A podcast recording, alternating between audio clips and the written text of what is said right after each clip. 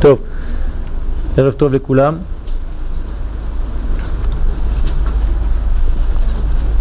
בסדר השיעורים של אה, השנה החלטנו ללמוד על סדר החודשים, חודשי השנה, מעגל השנה,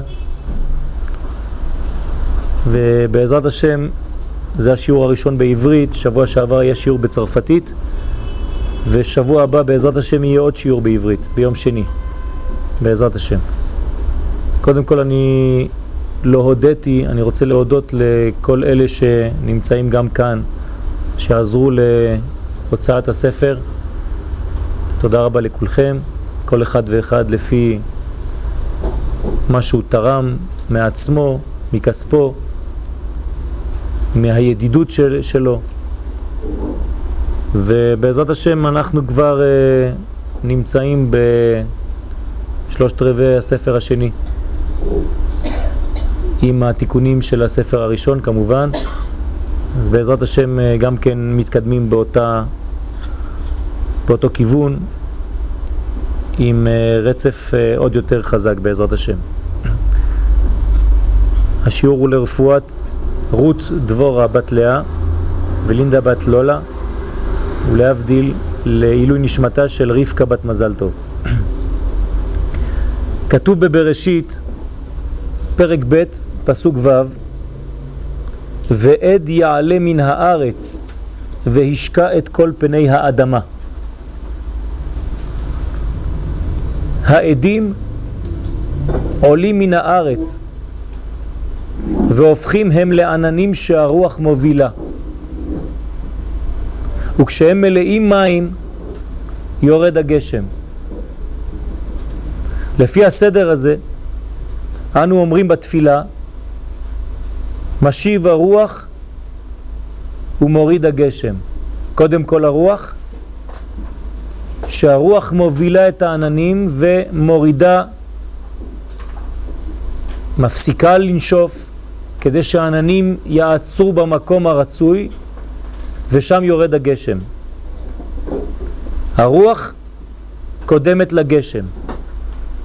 משיב הרוח ומוריד הגשם. מעבר לסדרי הטבע של העולם, יש כאן רמז לסדר הפנימי של הבריאה, שבו הרוחניות קדמה לגשמיות. לכן, כשאנחנו אומרים משיב הרוח ומוריד הגשם, אנחנו גם מתכוונים לסדר אלוקי שהרוח הוא בעצם גורם לגשם להיות. כי אם אין רוחניות, הרוח, אז אין גשם, גשמיות. משיב הרוח ומוריד הגשם, כשהרוח חוזר, אז גם הגשמיות חוזרת. אדם שרץ בחיים שלו רק אחרי הגשמיות, הוא מאבד גם את הגשמיות וגם את הרוחניות שממילא אין לו. אבל אדם שמתעסק ברוחני, אז הקדוש ברוך הוא מתעסק בגשמי שלו. ולכן הוא כמובן מתאמץ, הוא כמובן משתתף, אבל עיקר הברכה בא מלמעלה מן הרוח. אבל בעולמנו אנו, הרגש הוא יותר מהיר מהשכל. כאן הפכתי את הרוח ואת הגשם לשני מושגים אחרים, רגש ושכל.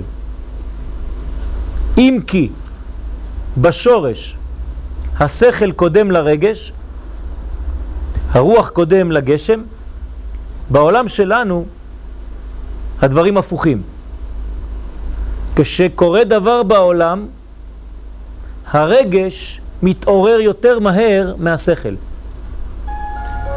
לא חושבים מיד בצורה שכלית, אלא קודם כל מרגישים משהו, יש השפעה של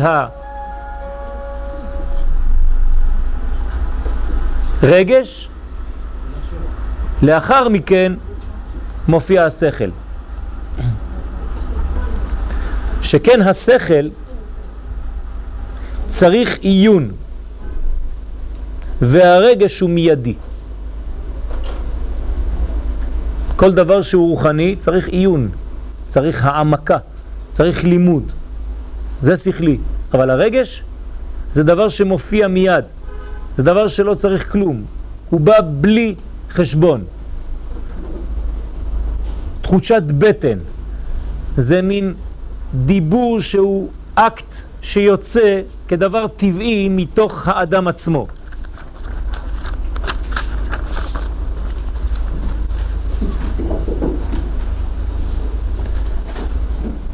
אך קשר גדול קיים בין שני אלו, והוא סוד המיזוג המוליד אצל האדם דעת ושלמות. כלומר, אי אפשר להשאיר את הרגש לבד ואת השכל לבד. צריך כמה שיותר בחיים שלנו למזג ולחבר את השכל עם הרגש. יש פסוק שקשור לתשובה, והיה היום והשבות האל לבביך. כל עוד והדברים נשארים בקומה שכלית, הם חלשים. למרות שהשכל הוא דבר גבוה וחזק, אבל אין מימוש בחיי האדם, ולכן הדברים נשארים בקומה אחרת, שלא יורדת ואין לה גילוי בעולם הזה. כמה שיותר צריך להביא את השכל אל תוך הרגש ומשם אל תוך המעשים. ולכן המיזוג ביניהם, החיבור ביניהם, הוא דבר שמוליד שלמות. השלמות נקראת בתורת הקבלה דעת. לא בכדי נקבעה הזכרת הגשמים בברכת מחיי המתים. לא סתם קבעו לנו חכמים שאנחנו מזכירים את הגשם דווקא במקום שאנחנו מסיימים ברוך אתה השם מחיי המתים.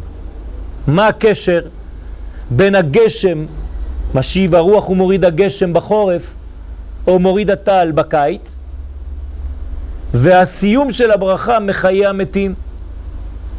שהרי החיבור בין הרוח והגשם, כן, משיב הרוח ומוריד הגשם, הוא סוד החיים ממש, ולכן מחיי המתים. זאת אומרת, שאדם חי זה אדם שמסוגל אכן לחבר בין הרוח והגשם.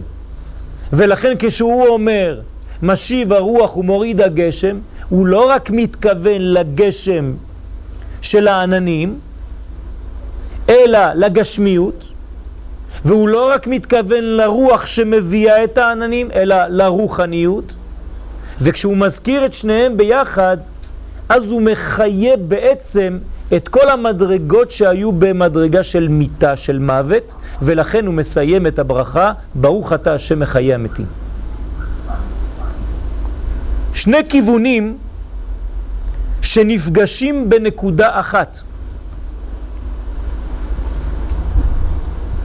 נקודת החיים. שני כיוונים, כי אחד בא ממעלה למטה, והוא הרוח, ואחד שבא ממטה למעלה, והוא הגשם.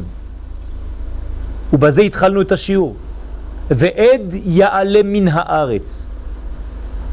והתוצאה, וישקע את כל פני האדמה. כשעד עולה מן הארץ, הוא מתחבר לעולמות רוחניים, ושם בעולמות הרוחניים קורה משהו שהוא כדוגמת מה שקרה כאן, הוא מעורר למעלה תגובה, ואם המעשה הוא מעשה טוב, אז התגובה היא תגובה חיובית ויורד שפע באופן של גשמיות, של גשם, של פרנסה, של שפע, של ידע, של הבנה בתורה, של בנים, של חיים, של מזונות. החלק הרוחני הוא החלק האלוקי, שיורד ממעלה למטה והוא מתחבר לחלק העשייה של האדם בעולם החומרי, הוא מעלה עדים ממטה למעלה.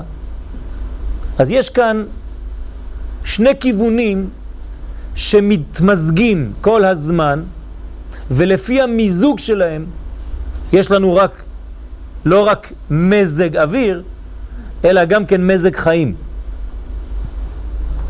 כל העולם נמצא באותה מגמה, עד שאפילו מה שנראה כמנותק מן הרוחניות, הדברים הכי רחוקים שאנחנו חושבים שהם רחוקים מרוחניות, אף הוא הולך בסדר נפלא של גילוי הטוב. זאת אומרת, יש כאן מגמה, יש כאן כיוון שהולך אך ורק לדבר אחד, לגילוי הטוב. לא הולכים למקום אחר. לכן הדאגה שאדם יכול לדאוג במשך חייו, או למשל בתקופה מסוימת, כמו התקופה של היום למשל, שכל עם ישראל דואג, זה רק בגלל שהראייה של אותו אדם היא ראייה נקודתית, שעוצרת את הסיפור בחדשות של עכשיו. אבל אם נותנים לזה להתקדם יותר קדימה, באמת אין מה לדאוג. כי הכל הולך רק לכיוון אחד של טוב. אני לא אומר שמזלזלים במעברים, כי הם קשים, אבל המגמה הסופית, התכלית הגדולה, היא רק טוב. ובסוף זה מה שיהיה. זה עובר דרך סיבוכים, אבל זה הולך רק לטוב. זה לא מוות, זה משבר. זה לא אותו דבר. אנחנו עוברים משברים, אבל הולכים לכיוון של חיים ושל טוב. אסור להתבלבל ולחשוב שהמשבר הנוכחי הוא מוות. הוא נכון ירידה, אבל הוא רק משבר. ואני מזכיר לכם שלוחות ושברי לוחות מונחים בארון ביחד. גם המשברים הם חלק מהתיקון הכללי. לכן צריך להשתמש בהם כמו קרש קפיצה כדי להתקדם הלאה.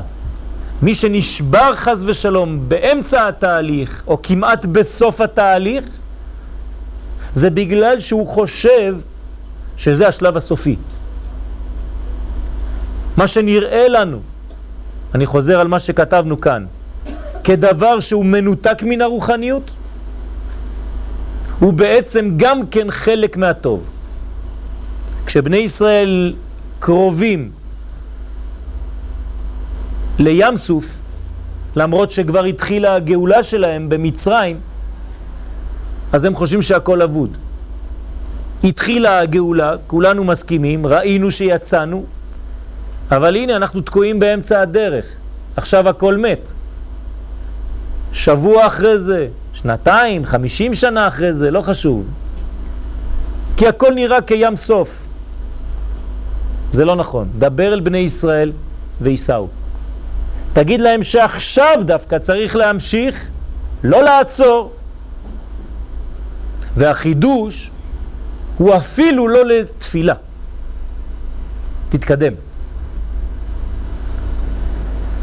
אפילו בחודשים שלכאורה נראים מרים כחשבן, עד כדי כך שנתנו להם את התואר מר חשבן, שאין בהם השמחה של ימים טובים, ואשר היו מלאים לכל אורך ההיסטוריה במשברים וצרות שהתחילו במבול שהחריב את העולם. הרי המבול התחיל בחודש חשבן, ואיתו בעצם הוא הזמין לכל אורך ההיסטוריה את כל המבולים למיניהם, את כל המשברים למיניהם, זה היה האב טיפוס של כל הנפילות של כל החיים, וזה התחיל במבול. למרות זאת, אפילו בחודש שנתערערה בו מלכות בית דוד, בימי ירובעם, שחלקו על מלכות בית דוד והמליכו במקום דוד המלך את ירובעם בן נבט. אפילו במצב כזה, שמלך המשיח, דוד המלך, לכאורה כבר לא מלך, ושמים במקומו מלך מסוג אחר, מרמה אחרת, מקומה אחרת, שלא מתאים לקדושה. אפילו הכי, אפילו גם ככה, בצורה כזאת, במצב כזה, שנפסקה מלכות יהודה עם עיוורון צדקיהו ושחיטת בניו, כמתואר בסוף מגילת תענית, בפרק ימי הצומות, אפילו שם בסתר המדרגה נמצא עדיין הסדר האלוהי שפועל ומנהיג בהשגחה מתמדת ורצופה את כל בריאתו. לימוד של אופטימיות שהוא חובה, לא בגלל שאנחנו צריכים להיות אופטימיים, אופטימיים אלא בגלל שהחיים של עם ישראל זה חיים של אופטימיות. בגלל שבריאת העולם כל כולה היא דבר אופטימי שהולך רק לכיוון אחד, לכיוון של בניין. ולכן אפילו שיש משברים בדרך, ובסוף הדרך המשברים גדולים, עד כדי כך שהאנשים כבר לא סובלים את המשבר, אבל צריך לדעת שאנחנו במגמה של עלייה, במגמה של בניין, ולכן הכל הולך רק לכיוון אחד, לכיוון של גאולה, ואסור לשכוח לרגע אחד שהקדוש ברוך הוא מנהיג גם את הזמן הזה עם כל הקושי הזה, רק הוא מנהיג את העולם, ולכן הוא יודע טוב מה הוא עושה, ולמרות כל הדאגות שלנו, יש מנהיג לבריאה. ויש סדר לכל מה שקורה, ושום דבר לא יצא מגדר שהקדוש ברוך הוא כביכול לא יכול כבר לשלוט. אין דבר כזה. בספר יסוד מורה כתב רבי אברהם, אברהם בן עזרא שהקדוש ברוך הוא לקח את עם ישראל לנחלה. הנחלה של הקדוש ברוך הוא זה עם ישראל. נחלה מלשון נחל. הזרימה של הקדוש ברוך הוא כמו נחל בעולם הזה, זה דרך עם ישראל. כי חלק ישראל עמו יעקב חבל נחלתו. הגילוי של הקדוש ברוך הוא בעולם הזה הוא דרך עם ישראל. ואומר שם רבי אברהם בן עזרא, והוציאם משליטת המזלות, כל עוד הם מקיימים את התורה. דהיינו, אין מזל לישראל, במובן הפשוט, כל עוד ועם ישראל מקיימים את התורה. אני מדבר על קיום התורה, זאת אומרת לחיות אותה. לקיים זה להיות קיים. מי שמקיים את התורה, שום מזל לא שולט עליו. הוא מביא כדוגמה אותו רבי אברהם בן עזרא, את נוח, שלמרות המבול ניצל. הרי המבול זה מוות בטוח לכולם. אי אפשר להחזיק מעמד בשיטפון של כל העולם, במים רותחים שיוצאים מתחת לאדמה כלפי מעלה, ובמים קרים שיורדים מן השמיים לכיוון הארץ. ולמרות זאת, הקדוש ברוך הוא משאיר פלטה. הוא משאיר את נוח בתוך התיבה, ומשאיר את היצר הרע על התיבה. אוג מלך הבשן. כי העולם חייב להמשיך עם בחירה חופשית. אם אני הורג ומחסל את היצר הרע, שהוא כדוגמת אוג מלך הבשן, אני גם מחסל את הבחירה החופשית של האדם ולכן העולם כבר אין לו קיום. יש כאן בניין שמתחדש ולמרות כל הגזרה של המבול ממשיכים החיים. אלה תולדות נוח, זה כבר דבר חדש. זה לא מוסיף על הראשונים, אלא זה מבטל את הראשונים. בשביל הצדיק שינה הקדוש ברוך הוא את חוקי הטבע לטובה. למשל, יום השבת עם הקורבנות שהיו מקריבים בו, כשבית המקדש קיים, הוא תרופה לסכנה שבכוכב שבתאי השולט ביום הזה. אתם יודעים שהכוכב הכי מסוכן זה כוכב שבתאי, והוא מופיע כל שבוע ביום שבת.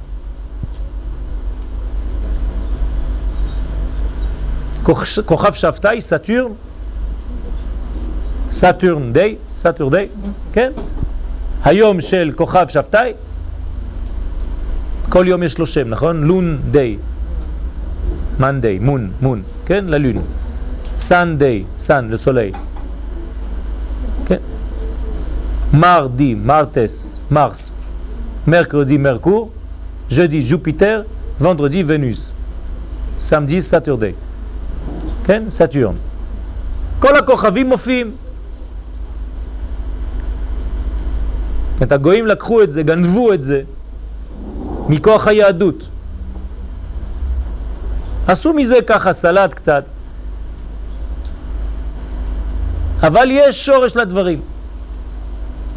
אז כל יום שבת, שהוא בעצם סכנה גדולה לעולם, הקדוש ברוך הוא הביא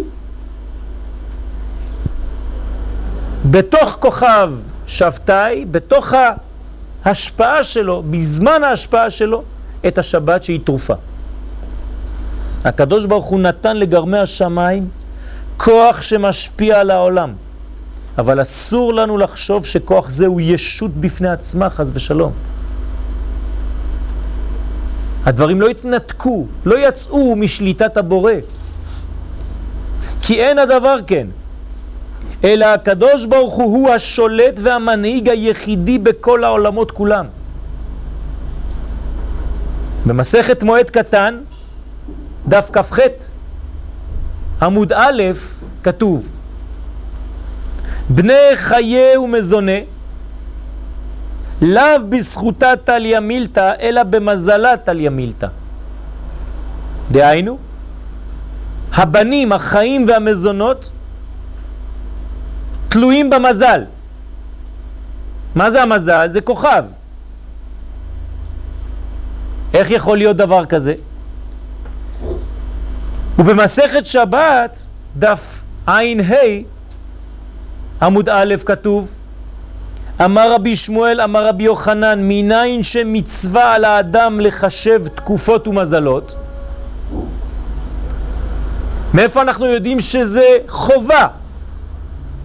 לדעת את החוכמה הזאת, שנאמר בספר דברים, כי היא חוכמתכם ובינתכם לעיני כל העמים. זו החוכמה והבינה שיש לנו לעיני כל העמים. לדעת לחשב תקופות ומזלות. הווה אומר, אומרת הגמרא, חישוב תקופות ומזלות. והנה, זאת יש לנו גמרא מפורשת שהיא מדהימה, שאומרת לנו שאנחנו צריכים לדעת את כל סודות הדברים האלה. ומי שלא יודע את זה, אז את פועל השם לא ידע. הוא לא מבין איך הקדוש ברוך הוא מנהיג את עולמו. למשל, כל חודש וחודש מופיע שם הוויה, נכון? שם הוויה שבחודש חשוון, מהו? ו', ה', ה', י'. אומר הארי הקדוש, בכוונות של ראש חודש, למה בני האדם מתפללים לקדוש ברוך הוא ואינם נענים? למה אנשים מתפללים לקדוש ברוך הוא והם חושבים והם רואים שהוא לא עונה להם?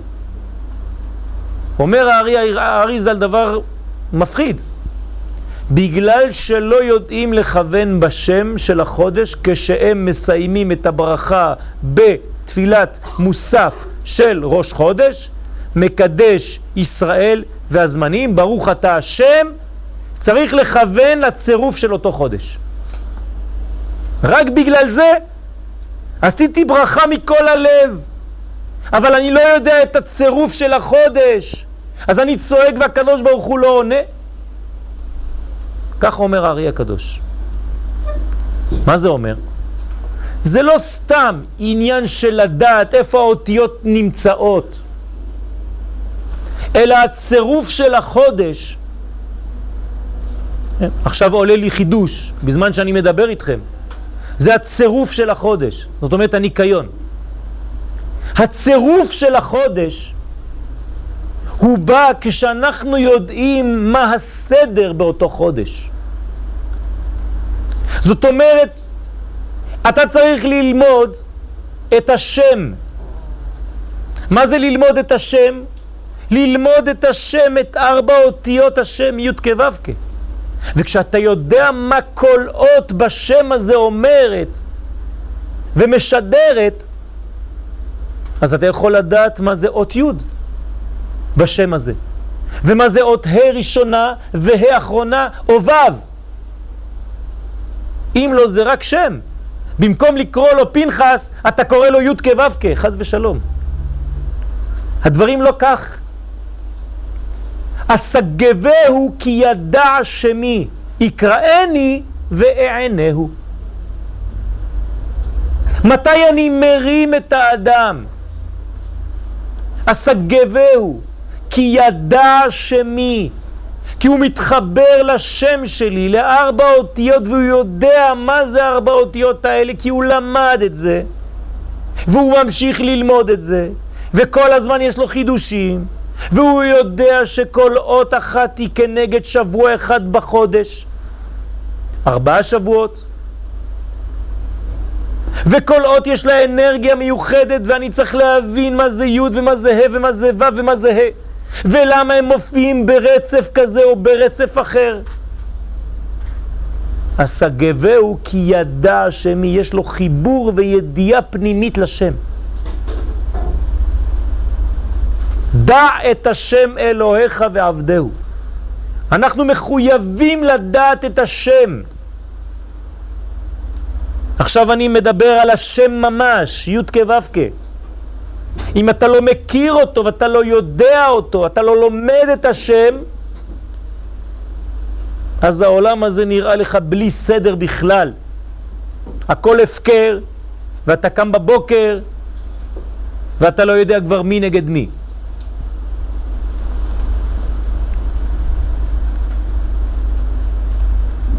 אם כן חובה עלינו ללמוד. ובעזרת השם בכל חודש וחודש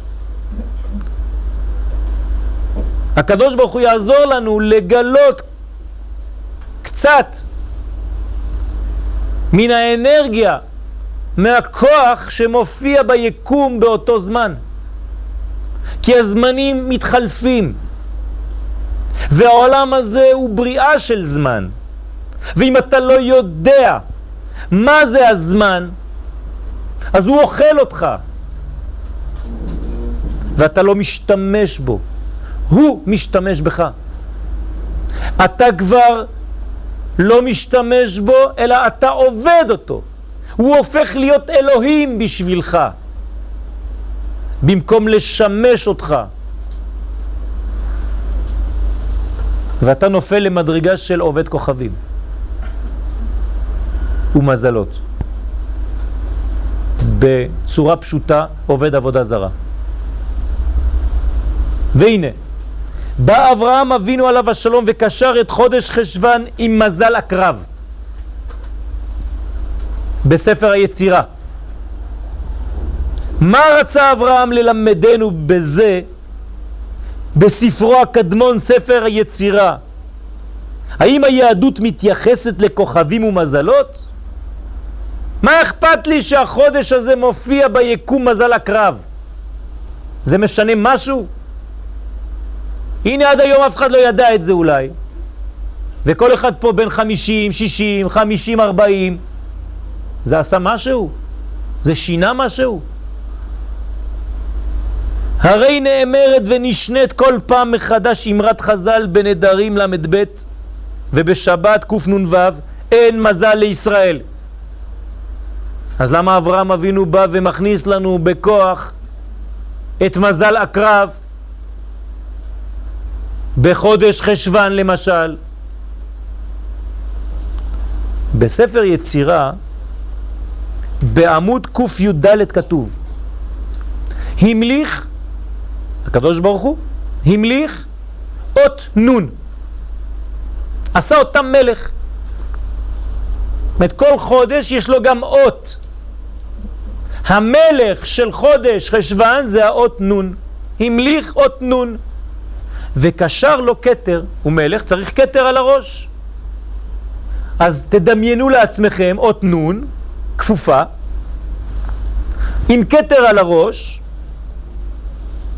וצר בו, כן, הוא מזמין לו לידו, ליד המלך הזה, שזה אות נון, הקרב בעולם, זה אחד הפועלים שלו, נקרא הקרב, ומר חשוון בשנה. זאת אומרת חודש מיוחד. חודש מיוחד, מזל מיוחד ואות מיוחדת. ודקין בנפש. מה זה דקין? המעי הדק. תראו את האינפורמציה של אברהם אבינו. יש לי אות מיוחדת, לזמן מיוחד, עם מזל מיוחד, עם חלק באיברי הגוף שמתאים לחודש הזה. ואנחנו עם זה צריכים לבנות שיעור. קבוצת הכוכבים המכונה עקרב, כי זו צורה בשמיים. זו קבוצה של כוכבים, שכשאתה מסתכל על זה אתה רואה צורת עקרב, מופיעה בחודש שמלווה בכינוי של מרירות, מר חשוון. בשילוב עם אות נון. יש לנו פה קבוצה, לא יודעים מה הולך עם זה. כנראה רצה אברהם אבינו לשדר מסר על המבול שהופיע בחודש הזה בעולם וגרם לחורבנו. כמו שכתוב בבראשית פרק ז', בשנת שש מאות שנה לחיי נוח, בחודש השני, בשבעה עשר יום לחודש, ביום הזה, תראו איזה דיוק, נבקעו כל מעיינות תהום רבה וארובות השמיים נפתחו. לא יפה מאוד. נמשיך. הגמרא בראש השנה, דף י"א עמוד ב' כותבת, טניה, יש לנו משנה, רבי אליעזר אומר, אותו היום י"ז במר חשוון היה, ולא אייר. י"ז בחשוון. ומהי בחודש השני? אז למה הוא אומר בחודש השני? התורה אומרת בחודש השני, ואנחנו לפי מה שאנחנו מכירים, החודש הראשון זה ניסן. אומרת הגמרא שני לדין. זאת אומרת שני לחודש תשרה שהוא חודש הדין. למה? כי הוא מקושר לדבר שנקרא דין, דהיינו מבול. ולכן כשהתורה אומרת שזה בשבעה עשר לחודש השני שהתחיל המבול, זה שני ביחס לראשון שהוא דינים. מעניין. המים שביסודם הם חסד, כן, מה זה מים? זה חסד. ואמצעי לכל תהליך של בניין, בסוד מה שכבר למדנו במקום אחר, אור, מים ורקיע. אתם זוכרים? שכל דבר שמתהווה בעולם הזה חייב לעבור את שלושת השלבים הללו. כלומר, הכל מתחיל מרעיון, מהבהקה של אור, ולאחר מכן זה עובר דרך יסוד המים טיפה, שאחר כך נבנית והופכת לגוף ומתרקמת בלשון רקיע. כמו עובר, כמו תינוק. בהתחלה זה רעיון, בהתחלה זה אור, בהתחלה זה נמצא במוח האבא.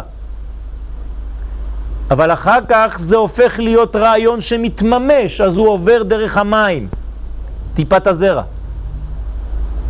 וכשטיפת הזרע מגיעה למקום שלה, אז היא נבנית והופכת להיות רקיע.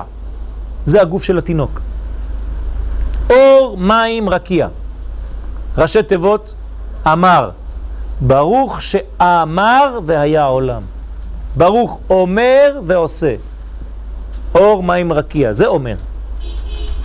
זה לא סתם אמירה. זה אמירה שמתחילה ברעיון, שמתלבשת ביסוד המים ותופסת לגוף. אז השאלה נשארת.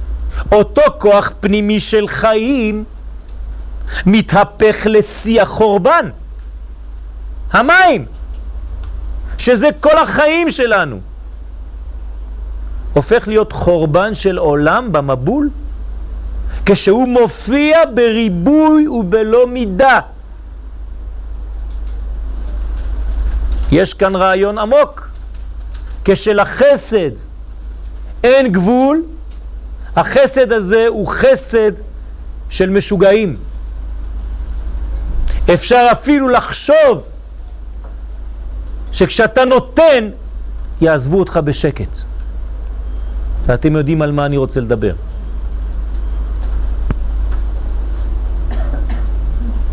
יסוד המים שמהווה את רוב גופו של האדם, כמעט 80% מהגוף זה מים, הופך לדבר הרסני כשהוא בא בצורת מבול. המים שהם המוליך הטוב ביותר מבין היסודות שבטבע, מוליך, קונדוקטר, הם המכה הגדולה שירדה אז על העולם. אבל דברי התורה ברורים הם. הסיבה למבול כתובה בפירוש. כי מלאה הארץ חמאס. כשיש חמאס, קודם כל הוא לא בא סתם, ואם לאויבים שלנו קוראים חמאס, הם לא באים סתם, כנראה שאנחנו הזמנו אותם, בגלל השחיתות המוסרית. והביטוי חמאס שבחרה התורה כדי לתאר את השחיתות הזאת, כל זה אומר דרשני. אנחנו חייבים לתת את הדעת ולבדוק ולהבין מה קורה כאן. למה יש חמאס? כשהופכים אותיות חמאס, אנחנו יודעים שיש חסימה. החמאס חוסם. הוא חוסם את האור האלוקי כדי שלא יגיע. למה הוא חוסם? בגלל שאין מוסריות. וכשאין מוסריות מופיע דבר שהוא באותו משקל. חסר דין וחסר דיין. בלי מוסריות. חמאס. כמו שאומר הזוהר הקדוש על אותו רשע שנקרא בלא דין, בן לא דין, בן לדן. ככה כתוב בזוהר הקדוש. שמופיע אדם שנקרא בן לא דין, בן לדן, כשאין דין בעולם, כשחושבים שאין דין בעולם ואין סדר. ואז הוא מחריב את הבניינים שבנינו לעצמנו, כוחי ועוצם ידי. וכדי לנקות את הפגם הגדול שבדור זה צריך להביא מים רבים שיחזירו את האור שהסתלק כי כשאין אור שמגיע